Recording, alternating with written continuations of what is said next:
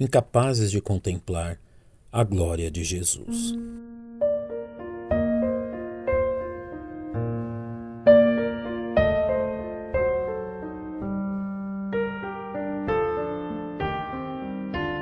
Os atentos e dedicados leitores das Sagradas Escrituras encontram no livro do profeta Zacarias um dos escritores veterotestamentários mais citados no Novo Testamento, que sem dúvida se deve à ênfase messiânica encontrada em seu livro, o que faremos bem examinar.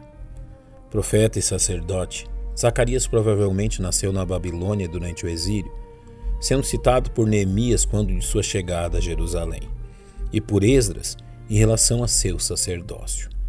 Seu livro nos revela oito visões narradas por meio de simbolismos, abrangendo o juízo das nações gentias, o julgamento de Israel devido à rejeição do Messias, a restauração do remanescente de Israel e a futura prosperidade do povo de Deus.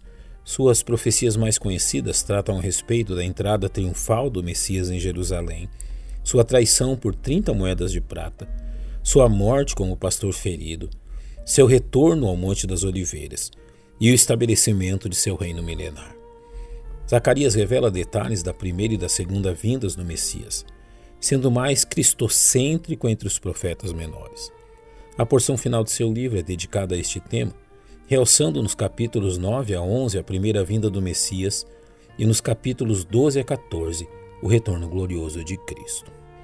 Em meio à dura realidade da reconstrução de Jerusalém, que o Senhor utiliza o profeta Zacarias a fim de encorajar seu povo, anunciando a vinda do Messias prometido. Alegra-te muito, ó filha de Sião. Exulta, ó filha de Jerusalém. Eis que o teu rei virá a ti, justo e salvador, pobre e montado sobre um jumento, sobre um jumentinho, filho de jumenta. Reconhecemos o cumprimento literal desta profecia no acontecimento narrado no 21º capítulo do Evangelho de Mateus, quando da entrada de Jesus em Jerusalém, montado em um simples jumento, tendo a população recebido na forma narrada pelo evangelista Mateus. E muitíssima gente estendia suas vestes pelo caminho, e outros cortavam ramos de árvores, e os espalhavam pelo caminho.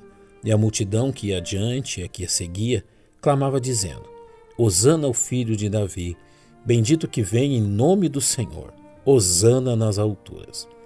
Mesmo profetizada com 550 anos de antecedência, a entrada do Messias pelas portas de Jerusalém não se deu da forma como os judeus esperavam.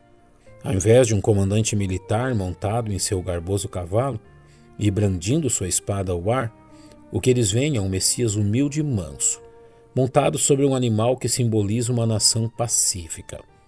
Ao salientar as características do Messias, o profeta Zacarias o descreve como justo e salvador demonstrando que sua primeira vinda, o Messias não visava sua glória, mas o bem de seus súditos, convidados a se refugiar em sua perfeita justiça. O profeta revela que o Messias seria um homem pobre, como realmente Jesus o foi desde o seu nascimento, começando pela simplicidade de uma manjedoura, pela humilde condição de seus pais, incapazes de oferecer algo além de dois pombinhos como oferta por seu nascimento, e pela vida simples do Senhor, longe dos palácios e dos poderosos de seu tempo.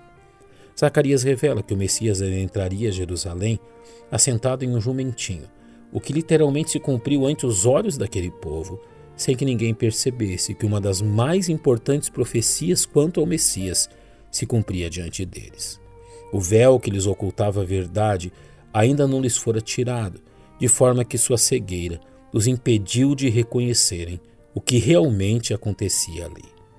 Quão triste a realidade humana debaixo do pecado, incapaz de reconhecer as evidentes demonstrações da graça de Deus.